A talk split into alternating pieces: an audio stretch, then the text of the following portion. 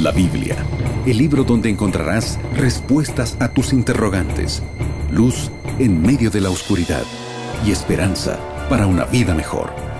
Conoce más de la palabra de Dios junto al pastor Joel Flores. Aquí comienza Biblia Fácil.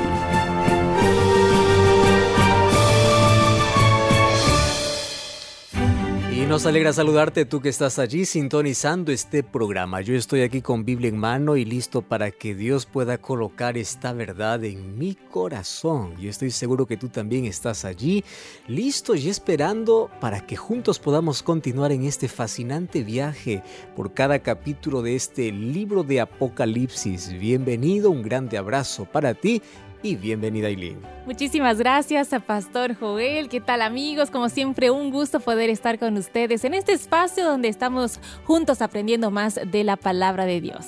Te recordamos que puedes acompañar este estudio a través de un curso bíblico que está totalmente disponible y es gratis. Así que a continuación te presentamos el curso bíblico Biblia Fácil Apocalipsis. Pastor Joel, yo lo tengo aquí en mis manos para nuestros amigos que nos están viendo o nos están escuchando. Tengo aquí en mis manos este hermosísimo material a todo color. Este es el material que estamos estudiando en esta temporada de Biblia Fácil y tú puedes solicitarlo para poder estudiar cada uno de los temas junto a nosotros. Como mencionó el pastor Joel, es totalmente gratis. Es un regalo de nuevo tiempo para ti totalmente práctico, fácil, muy simple. Tú puedes solicitarlo ahora mismo a nuestro número de WhatsApp, que es el más 5512 9810 1460. Te repito una vez más, más 5512 9810 1460. Además, como en cada programa, nosotros te invitamos para que juntos podamos adorar a Dios en un lugar muy especial. Te invitamos a buscar una iglesia adventista del séptimo día. Si no conoces alguna, aquí te damos una dirección. Esta dirección es muy fácil de recordar, así que anota muy bien. Encuentreunaiglesia.com. Lo voy a repetir, encuentreunaiglesia.com. Al ingresar, digita el nombre de tu ciudad y te saldrá todas las direcciones de las iglesias adventistas en esa zona. Y recordándote como siempre, cuando vayas a las primeras personas que veas, diles que Radio Nuevo Tiempo te invito. Apocalipsis 14, los primeros versos ya vimos en una lección anterior porque habla acerca de los 144 mil sellados. Y allí vimos las características y cómo este es un símbolo que representa a todos aquellos que esperan vivos el regreso de Jesús. Pero a partir del versículo 6 en adelante habla de tres mensajes urgentes, representado ahora por tres ángeles que vuelan y dan este mensaje para el tiempo del fin. ¿Quiénes son esos ángeles y qué representan? ¿Por qué necesitamos estudiar y por qué es importante ese mensaje para nosotros hoy? Gracias por acompañarnos y antes de abrir la Biblia para poder leer y descifrar este fascinante contenido, vamos a pedir la dirección de Dios a través de la oración. Querido Dios, te queremos agradecer por permitirnos abrir tu palabra por encontrar en ella el mayor tesoro que es Jesús, y porque a través de tu palabra nuestro corazón puede ser iluminado y podemos ver el futuro con tanta claridad sabiendo que tú tienes el control de la historia. Permítenos comprender en este estudio cómo esos ángeles tienen mensajes tan importantes para nuestro tiempo, este tiempo del fin. Danos tu bendición. Tu Santo Espíritu nos guíe en el nombre de Jesús. Amén. Siete respuestas a siete preguntas en siete minutos. Y es así como comenzamos este segmento para juntos aclarar nuestras dudas a la luz de la palabra de Dios. Así que ve a buscar tu Biblia, tenla junto a ti. Yo veo que el pastor Joel ya está con Biblia en mano. ¿Se encuentra listo, pastor? Vamos entonces a Eileen porque hoy tenemos tres mensajes urgentes para nuestro tiempo. Y como mencionó usted, vamos a abrir el capítulo 14 del libro de Apocalipsis, ¿no es así? Exactamente. Perfecto. Comenzamos con la primera pregunta para ir desarrollando el tema del día de hoy. Y usted mencionó ya en, en la introducción, Pastor Joel, que hay un mensaje de tres ángeles, ¿no es así? Y lo que queremos saber de entrada es por qué es tan importante, qué significan estos, bueno, estos ángeles y cuál es el primer anuncio que trae el primer ángel. Vamos entonces a leer Apocalipsis capítulo 14, versículo 6. Dice, vi otro ángel volando por medio del cielo, teniendo el Evangelio eterno para predicar a todos los moradores de la tierra, a toda nación, tribu, lengua y pueblo, y decía en grande voz, Temed a Dios y dadle gloria, porque la hora de su juicio ha llegado. Adorad a aquel que hizo el cielo y la tierra, el mar y las fuentes de las aguas. ¿Sabes que Apocalipsis capítulo 14, versículo 6 al 12 presenta tres ángeles? Ángeles en la Biblia significa mensajero, puede representar un ser celestial o como también mensajeros en la tierra que Dios levanta con un mensaje urgente. Y aquí estos tres ángeles tienen tres mensajes. De manera consecutiva lo presentan.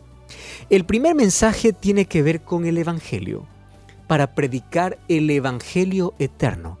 Y aquí está lo primero que tenemos que comprender. El Evangelio no cambia. El Evangelio comenzó desde Génesis hasta Apocalipsis teniendo una sola línea, una sola puerta, un solo método, que es la gracia de Dios. Somos salvos por la gracia de Dios. No es que en el Antiguo Testamento algunos se salvan por la ley y en el Nuevo Testamento por la gracia. No, el ser humano se salva por la gracia de Dios y el Evangelio de Dios es eterno, el Evangelio no cambia. Así como la gracia de Dios estuvo en el Antiguo Testamento, su ley estuvo en el Antiguo Testamento.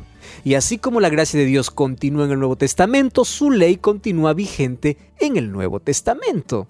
Entonces no hay un cambio en el Evangelio. Ese mismo Evangelio que fue presentado a Adán y Eva en el jardín del Edén cuando murió el primer cordero es el mismo Evangelio por el cual todos somos salvos.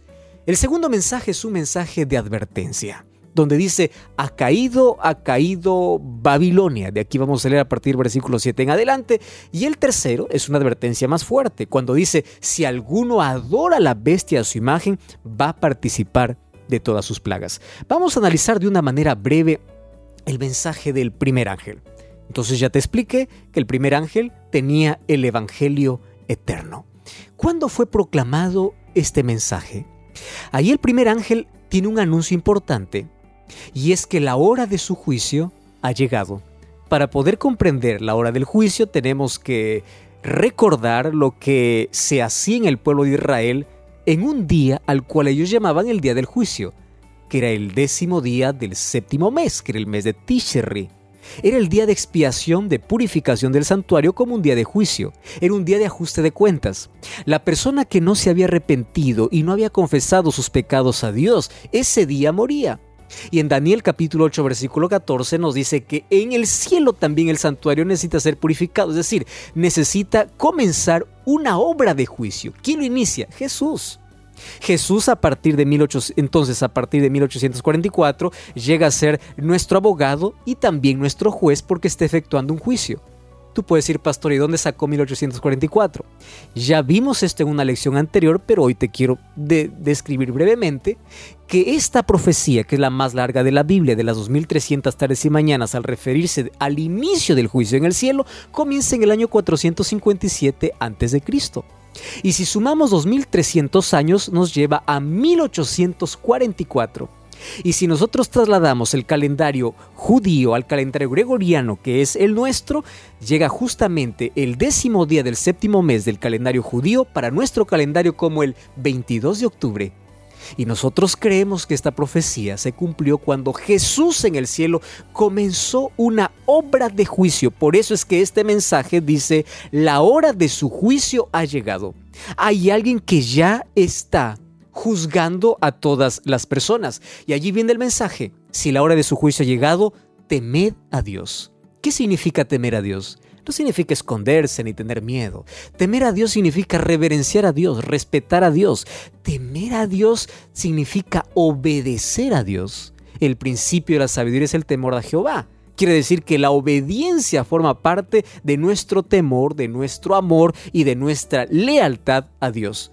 ¿Por qué? Temer a Dios y darle gloria. Porque en contraposición de la adoración a Dios está la adoración que el enemigo reclama a través de dos poderes que levantó en la tierra, que ya lo vimos en las lecciones anteriores, la bestia que surge del mar y la bestia que surge de la tierra. Entonces, este mensaje es importante y este primer mensaje fue, fue, proclamado en el año de 1844 cuando dice, la hora de su juicio ha llegado, por eso temed a Dios y dadle gloria. Teniendo en cuenta eso, pastor, que usted acaba de mencionar, el mensaje del primer ángel incluye una advertencia, ¿no? La llegada de un juicio. La pregunta es, ¿quiénes se van a enfrentar a ese juicio de Dios?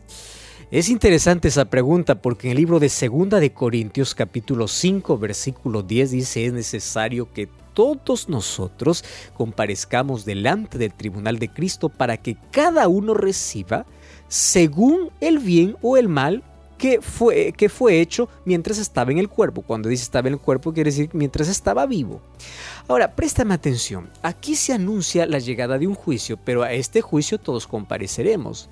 La pregunta es, ¿cómo nosotros seremos llamados ante el tribunal? Nuestra vida está siendo registrada fielmente por los ángeles que son los testigos. ¿De qué manera nos presentamos delante de Dios? A través de nuestros registros que son llevados todos los días ante el trono, ante el trono de Dios. Cuando Jesús ascendió al cielo, Él entró para ser nuestro sacerdote en el santuario celestial. Y a partir de 1844, él asume la función de sumo sacerdote. Pero al ser nuestro sumo sacerdote, él también es nuestro abogado, como también él es nuestro juez, porque finalmente el ser humano va a recibir recompensa de acuerdo a sus actos. ¿Cómo son registrados esos actos? Los ángeles son testigos para poder registrar todo lo que hagamos. Jesús dijo que por nuestras palabras seremos juzgados, seremos condenados o justificados. La Biblia dice que por nuestras acciones, Eclesiastés capítulo 14, versículo 12, o capítulo 12, versículo 14, dice que nuestras acciones se presentan delante de Dios. Entonces, todo lo que hagamos llega hasta el santuario celestial. Y de esa manera todos nosotros comparecemos ante el tribunal de Dios. ¿Y cuándo se sella o cuándo somos juzgados definitivamente? El momento que uno muere. Desde el momento que uno murió, no hay más perdón ni salvación. Nadie te salva con una oración, con una misa, nadie, porque la salvación es un asunto de elección en vida. Cuando uno muere, está definido cuál es su destino. Pero hay un segundo momento, un día Jesús va a salir del santuario celestial. Y cuando salga del santuario celestial dice que la gracia se va a cerrar, es decir, no va a haber más perdón para nadie. Eso significa que allí terminó la oportunidad para toda la humanidad. Tenemos que estar preparados para cualquiera de los momentos donde la gracia se cierre y donde todos comparezcamos ante el tribunal de Dios. Pastor, cuando hablamos de, juicio, incluso en nuestra sociedad actual, cada vez que presenciamos un juicio, vemos que se siguen ciertos parámetros, ¿no es así? La pregunta es, ¿bajo qué norma se va a llevar a cabo este juicio divino? Nadie puede colocarte una multa si es que no hubiese una regla de tránsito, porque eso sería lo más injusto. Entonces, en la Biblia yo encuentro en el libro de Santiago capítulo 2, versículo 10 hasta el versículo 12, dice así, cualquiera que guarda toda la ley, más anula o rompe un solo punto, se torna culpable de toda la ley. Ahora uno pregunta, ¿qué ley está hablando? Porque hay muchos que son muy resistentes cuando se habla de ley. Y allí dice, aquel que dice no adulterarás, también dijo no matarás. Ahora, si tú no adulteras pero matas, vienes a ser transgresor de la ley. Y ahí dice, habla de tal manera y proceder de tal manera o actuar de tal manera como aquellos que han de ser juzgados por la ley de la libertad. Hay muchas personas que condenan a la ley diciendo que la ley fue para el judío, fue para el Antiguo Testamento, que en el Nuevo Testamento, el Nuevo Pacto, la ley fue anulada. Santiago se escribió mucho tiempo después de la resurrección de Jesús. Y ahí él dice que todos vamos a ser juzgados por un código moral. Y el código moral es la ley de Dios. Y uno puede decir, ah, pero es otra ley. No, no, no.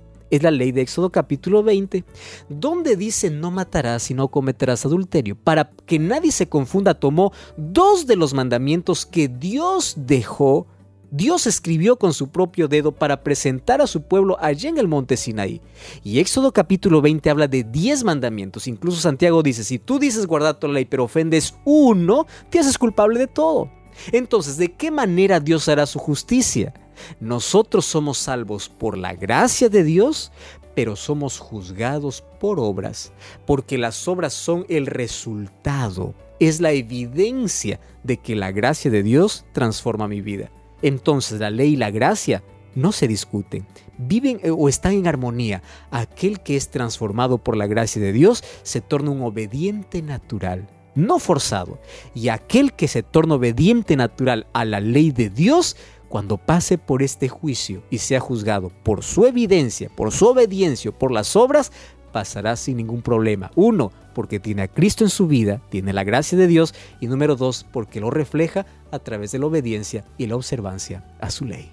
Pastor, cuando hablamos de la ley de Dios, de los diez mandamientos, que es muy conocido por muchos amigos, hablamos, como usted mencionaba, de obediencia, pero también se habla de adoración, ¿no es así?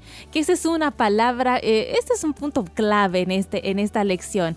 Y la pregunta que viene a continuación realmente a mí también me llevó a la reflexión, porque el ángel advierte en su mensaje, en este primer mensaje, que nosotros debemos adorar a aquel que creó todas las cosas. La pregunta es, ¿qué mandamiento específicamente nos muestra eh, a Dios como, como creador de todas las cosas? Es interesante que cuando se habla acerca de la ley de Dios, las personas no anulan toda la ley. Lo que anulan es uno de los mandamientos. Están en contra del cuarto mandamiento que dice así, acuérdate del día sábado para santificarlo. Seis días trabajarás y harás toda tu obra. Aquel que dice que la ley de Dios fue clavada en la cruz, entonces tiene autorización para matar, para robar, para adulterar, porque la ley dice no adulterarás, no robarás. Pero cuando dices no, eso, eso sigue en vigencia, entonces ¿por qué el sábado no? ¿Acaso Santiago no dice que son los días? Ahora, ¿cuál es el punto de quiebre? Como mencionaba Eileen, el asunto aquí es adoración. El único mandamiento que habla sobre la adoración exclusiva a Dios es el cuarto mandamiento. Voy a repasar lo que dice Apocalipsis 14:7. Dice en gran voz, temed a Dios y dadle gloria, porque la hora de su juicio ha llegado. Y escúchame la, escucha la palabra, adorad a aquel que hizo el cielo y la tierra, el mar y las fuentes de las aguas. ¿Tú sabías que el versículo 7 es tomado de Éxodo capítulo 20? Presta atención.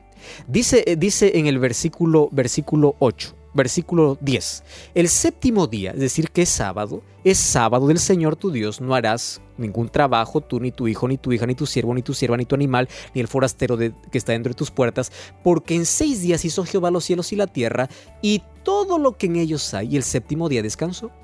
Estas palabras, en seis días hizo Jehová los cielos y la tierra y las fuentes de las aguas, es lo mismo que se repite en Apocalipsis capítulo 14.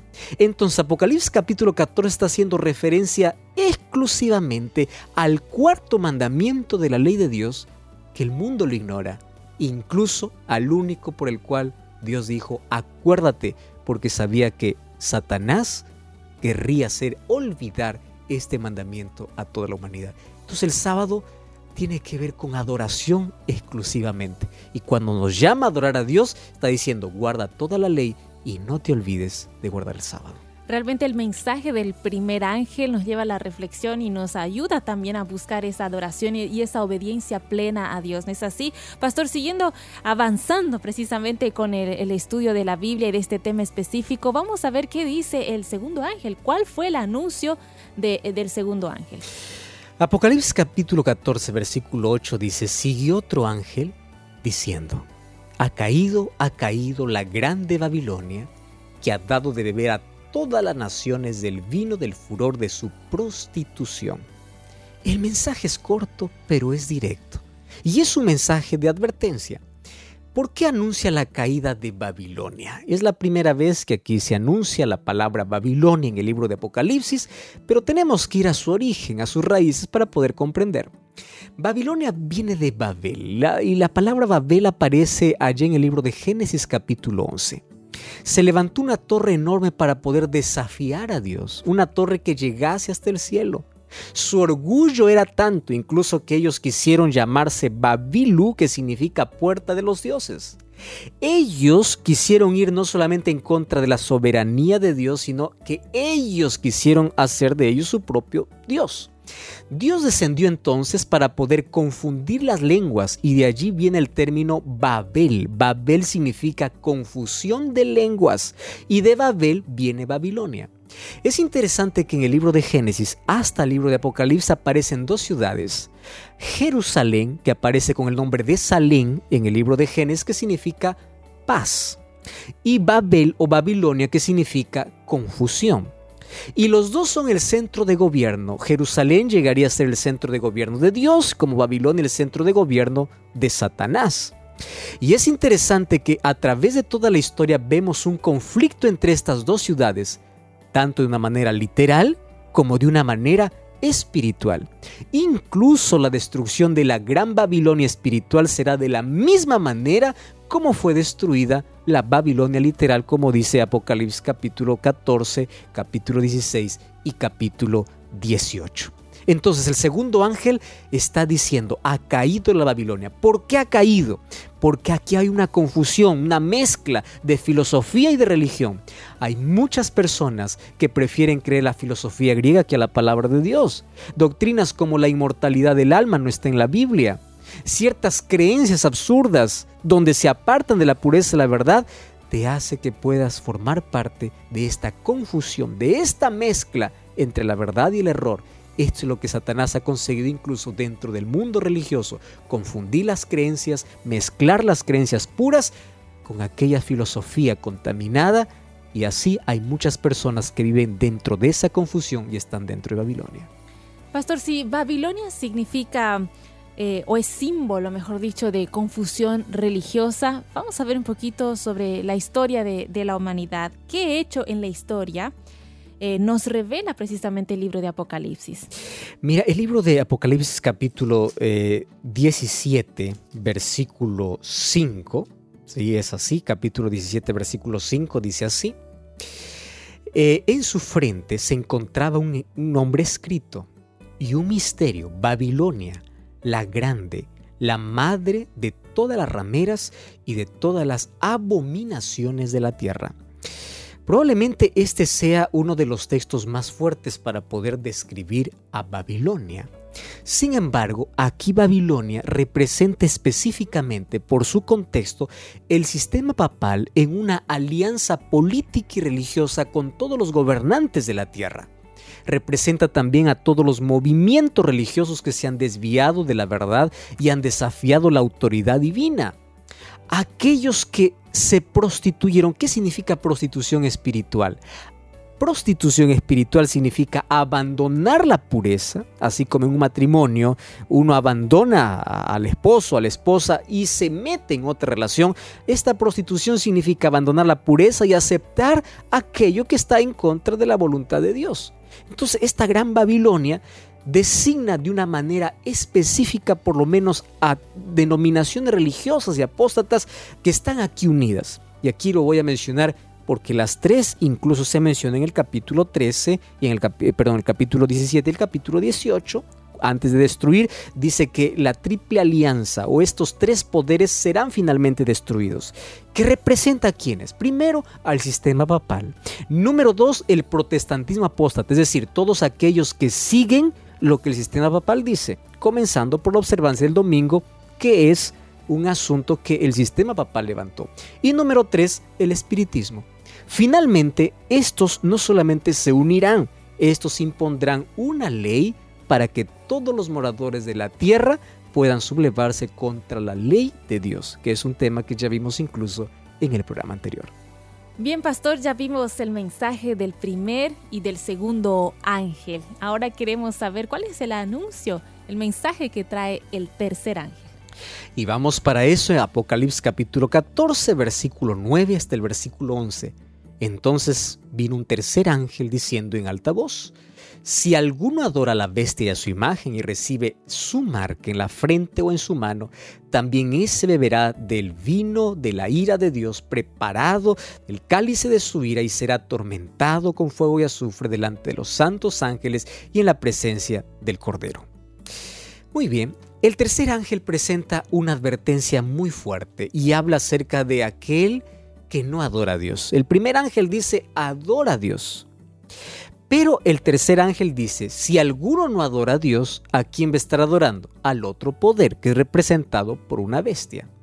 Solo que si alguno adora a la bestia a su imagen, va a recibir las plagas y finalmente va a ser destruido. Como ya vimos allí en las lecciones anteriores, cómo hay poderes en la tierra que se levantan en contra del poder de Dios y contra la ley de Dios, contra la autoridad divina a tal punto de querer anular la ley escrita por Dios y querer cambiar sus mandamientos. Dos mandamientos fueron alterados de la ley de Dios, el segundo mandamiento que condena la adoración o veneración a imágenes y el cuarto mandamiento que es la santificación del sábado por la santificación del domingo. Pero en el último conflicto, en la parte final de la historia, tanto el sistema papal como Estados Unidos de Norteamérica se unirán para poner una ley dominical donde aquella persona que no respete esa ley no pueda comprar ni vender y además pueda ser amenazado no solamente con perder trabajo, sino con perder la vida. Cuando llegue ese momento, todas las personas que acepten esta ley impuesta recibirán la marca de la bestia. Por eso dice, cualquiera que adore a la bestia, cualquiera que acepte esta imposición, tiene la marca de la bestia, porque cuando dice que se pondrá en la frente, frente significa aceptación, decisión.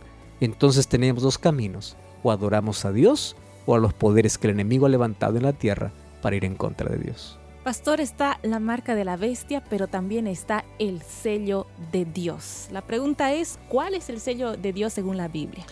En la Biblia nosotros encontramos dos tipos de sellos. Encontramos el sello invisible y el sello visible de Dios. El sello invisible, según el libro de Efesios, es el Espíritu Santo por el cual nosotros somos sellados. Solo que es el sello invisible. Ese sello eh, eh, es cuando el ser humano permite que el Espíritu Santo trabaje en el corazón. Y aquí hay algo importante. El Espíritu Santo te lleva por el camino de obediencia y fidelidad. Como ya vimos también el capítulo anterior de este programa, en el libro de Isaías dice que dentro de la ley está el sello de Dios. Y cuando nosotros vamos al libro de Éxodo capítulo 20, encontramos que de los 10 mandamientos hay uno que tiene las características de un sello. ¿Qué características tiene un sello? Tiene el nombre del legislador, tiene la función y tiene la jurisdicción. Y el mandamiento que habla el nombre del legislador eh, eh, es el cuarto mandamiento, porque allí dice, eh, el séptimo día será para Jehová tu Dios. ¿Cuál es su función? Eres el creador, porque en seis días hizo los cielos y la tierra. ¿Y cuál es su jurisdicción? Los cielos y la tierra. Entonces, Ezequiel capítulo 20, versículo 2 y versículo 20 dice que esta es la señal. Entonces, de la ley de Dios, Toda su ley tiene que estar en el corazón, pero específicamente el cuarto mandamiento tiene el sello de Dios por las características que presenta. Entonces, ¿cuál es lo contrario? La marca la bestia es el sello de Dios. O mejor, ¿cuál es lo contrario al sello de Dios? La marca la bestia. Si el sello de Dios aquí representa su ley, específicamente el sábado, la marca la bestia sería un día levantado por encima del sábado, que de una manera más clara y directa sería el domingo, que no está declarado en la Biblia, pero que el hombre lo levantó justificando que la resurrección de Jesús, mas la Biblia nunca autorizó eso. Pastor, ahora este sello, dice la Biblia que un pueblo va a recibir y será sellado con este sello de Dios. ¿Cuáles son las características de ese pueblo? Y es interesante porque aun cuando la amenaza llegue, cuando la ley se imponga, hay un pueblo fiel. Versículo 12 dice, aquí está la paciencia de los santos, los que guardan los mandamientos de Dios y la fe de Jesús. Probablemente tú que estás viendo este programa, escuchando este programa, esto te puede causar un choque terrible en la vida. Pero préstame atención, no hay conflicto entre la ley y la gracia. No lo hay. Hay una armonía perfecta. Los mandamientos de Dios son colocados hasta el final. Somos salvos solo por la gracia de Dios. Nadie se salva por obedecer. Pero la ley de Dios es la evidencia, la obediencia a la ley de Dios es la evidencia de que su gracia nos transforma. El Espíritu Santo nos coloca en armonía con su voluntad. No hay conflicto. Ahora, el pueblo de Dios en el tiempo del fin dice, son aquellos aquellas que tienen la paciencia de los santos y guardan los mandamientos de Dios y tienen el testimonio de Jesús. Estamos viviendo en tiempos difíciles. Este es el momento para tomar una decisión importante en la vida. Ser fiel a Dios, ser fiel a su palabra, no mandamientos de hombres. Finalmente aquel que hace la voluntad de Dios es aquel que entra en el reino de los cielos. No importa las crisis que vengan, mantente de parte de la verdad, porque tú no debes fidelidad a una iglesia, a una organización, a un líder, debes fidelidad a Dios y a su palabra. Que Dios te bendiga por esa linda decisión, mientras el Espíritu Santo sigue trabajando en tu corazón para dar un paso de fe, para salir de Babilonia. Yo quiero orar por ti. Querido Dios, gracias porque tu palabra es clara y tu palabra hace que podamos abrir nuestros ojos para una verdad que no podemos refutar. Y queremos aceptarla en nuestro corazón y queremos salir de esa confusión espiritual porque queremos servirte a ti y adorarte a ti. Coloca tu ley en nuestro corazón. Tórnanos obedientes naturales para que así podamos reflejar tu gloria y tu amor en nuestra vida. Danos tu bendición en nombre de Jesús. Amén. Amigos, deseando conocer más de la palabra de Dios, es que llegamos al final de nuestro programa, Pastor Joel. Que el Señor te bendiga y te guarde. Nos encontramos en el próximo programa, aquí, en Biblia Fácil. Así concluimos. Biblia Fácil. Continúa en sintonía de Radio Nuevo Tiempo, la voz de la esperanza.